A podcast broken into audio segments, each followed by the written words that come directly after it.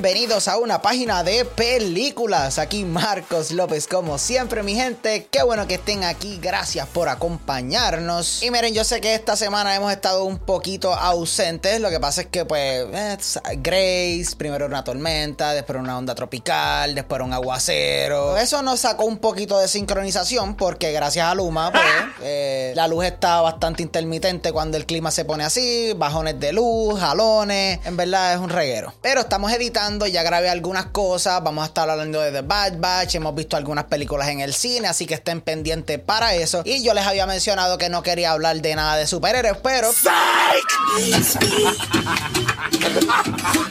es miércoles, y si es miércoles, pues obviamente tenemos que estar hablando de Marvel's What If. Y en el vistazo al multiverso de esta semana, nos preguntamos qué pasaría si T'Challa, mejor conocido como Black Panther, fuese secuestrado por los Ravagers y se convirtiera en Star-Lord en vez de Peter Quill. Y mi gente, les voy a decir que honestamente este episodio de What If era lo que yo estaba esperando del vibe de esta serie como tal. Porque una de las primeras cosas que yo les dije que no me gustó tanto del el primer episodio con Captain Carter es que se sentía como si estaban intentando meter toda la historia de eh, Capitán América The First Avenger en un episodio animado de 30 minutos. Y pues en verdad muchas cosas se sentían bien rush, habían cosas que no tenían ningún tipo de sentido. Sin embargo, en este episodio claramente tenemos algunos elementos de Guardians of the Galaxy, pero es una historia en sí completamente diferente. Y cuando digo que es diferente, digo en todo el sentido de la palabra, porque una de las primeras cosas que yo dije, ok, esta a mí me va a gustar mucho,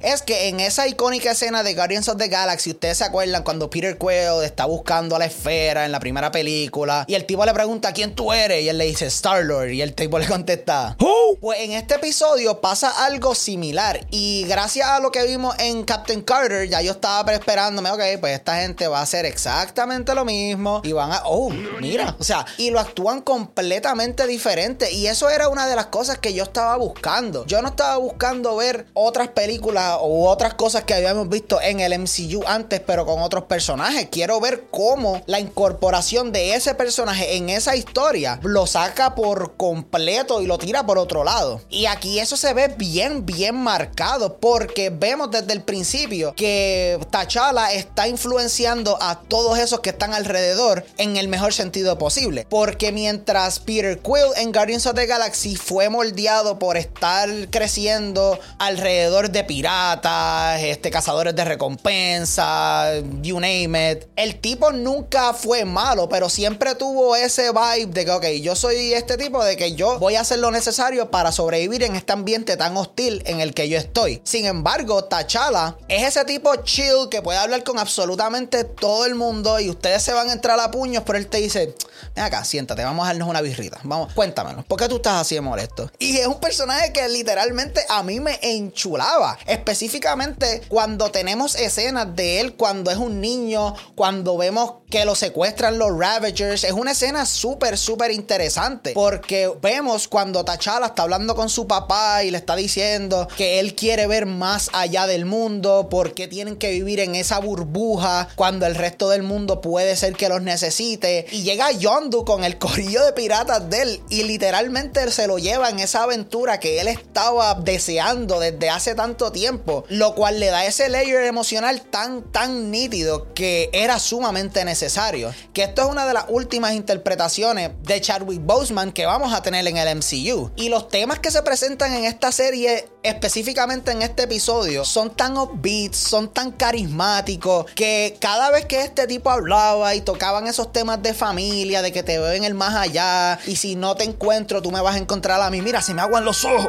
Genuinamente dieron en el clavo. Y es algo que honestamente siento que muchas personas van a sentirse bastante emocionales cuando lo vean, porque los temas de los cuales hablan van tan y tan bien con la situación tan lamentable que pasó con Chadwick Boseman, que en verdad, wow. También tengo que decirles que las interacciones de Chadwick Boseman como T'Challa con todo el elenco son espectaculares y de la manera en la que son influenciados algunos, wow, me volaron la mente. Primero que todo, la relación que tiene con Yondu es una relación chula, chula, chula, chula. Y sí, la relación de Peter Quill y Yondu fue espectacular. Ustedes siempre se van a acordar de esa escena en Guardians of the Galaxy 2 cuando Yondu se para que Peter Quill viva. Y eso está espectacular, pero aquí los vemos más como si fuesen unos bros, más que un padre con un hijo. O sea, literalmente Yondu escucha las cosas que T'Challa tiene que decir, las toma en consideración. Y cuando el capitán de los piratas deja que T'Challa influencie tanto y tanto el crew que se vuelven básicamente un corillo de piratas bueno, es algo que a mí me llenaba el corazón a otro nivel. Sin mencionar que hay algunos personajes que estaban más en el lado de los villanos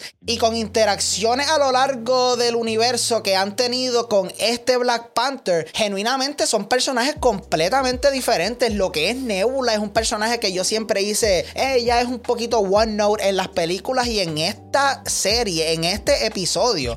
30 minutos dice, wow, o sea, este personaje me gusta un montón. Y ni hablar de Thanos. O sea, esta, no quiero decirles absolutamente nada de Thanos, pero yo nunca pensé que esta serie me iba a poner a root for Thanos. O sea, Thanos estaba peleando y yo no te dejes, papi. Pero sí, tiene una relación muy linda con Yondu. Tiene una relación muy buena con Thanos, Nebula, entre otros personajes. Pero la relación que a mí me chocó más fuerte fue esa relación con su padre. Porque tenemos varias escenas en las que vemos cómo el padre de T'Challa se preocupa por él, cómo intenta enseñarle ese, o sea, pasarle ese wisdom que los padres intentan hacer.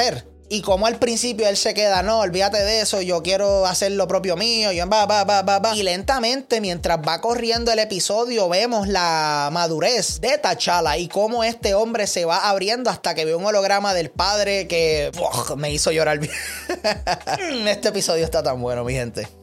Si tuviese que mencionarle algo que no me gustó, tengo que decirles que hay algunas veces que se tiran unos chistes y siguen extendiéndolo y siguen extendiéndolo hasta que, pues, paren, en verdad. Pero no pasa mucho, pasa una, tal vez dos veces y literalmente después seguimos con esta animación excelente y esta historia excelente que nos dieron aquí. Que, by the way, la animación específicamente con este episodio pienso que la hace resaltar un poco mejor porque tenemos este lado cósmico muchos violetas, muchos azules neones, muchos de esos colores bien popping que no estaban presentes en Captain Carter, pero que aquí hacen que la animación resalte al 200%. Pero en resumen, mi gente, este era el episodio que yo estaba esperando de What If. Definitivamente esto es un episodio que da en todo lo que tiene que dar. Es un episodio con animación espectacular, la acción está a otro nivel, el diálogo está espectacular, personajes de primera y te toca el corazón de una manera que en verdad no, no esperaba para nada. Y es bien triste saber que esto es lo último que vamos a tener Chadwick Boseman. Aunque tiene cuatro episodios, Chadwick Boseman va a estar a lo largo de la serie completa, básicamente.